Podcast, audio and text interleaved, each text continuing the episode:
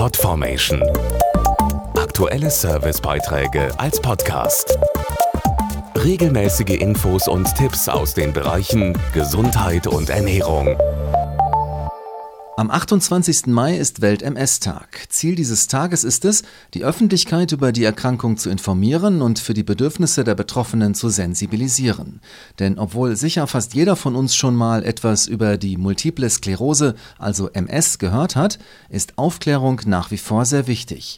Schon im Interesse der Betroffenen, denen oft Vorurteile begegnen. Etwa 130.000 Menschen sind in Deutschland von der multiplen Sklerose betroffen. Und bei jedem Einzelnen verläuft die Erkrankung der tausend Gesichter anders.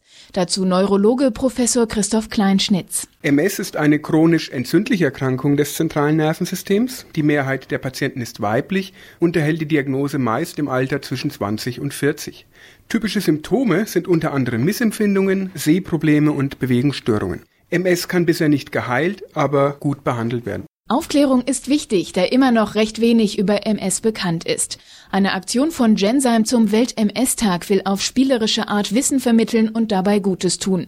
Auf der Webseite ms-begleiter-rosengarten.de gibt es dazu bis in den September ein Memo-Spiel. Wer mit wenigen Klicks Bildpaare mit Rosenmotiven aufdeckt, sammelt so Punkte und lässt virtuelle Rosen wachsen. Diese Rosen werden in eine Geldspende umgewandelt, die Menschen mit MS zugutekommt. Informationen liefert außerdem die Homepage ms-begleiter.de. Eine Botschaft ist dabei besonders wichtig. So hart die Diagnose natürlich anfangs für die Betroffenen ist, auch mit MS ist ein weitgehend selbstbestimmtes Leben möglich. Das heißt, Kinder zu bekommen, berufstätig zu sein und Sport zu machen. Wichtig ist, sich auch als Angehöriger zu informieren und sich beispielsweise Wissen über die Krankheit und aktuelle therapeutische Optionen anzueignen.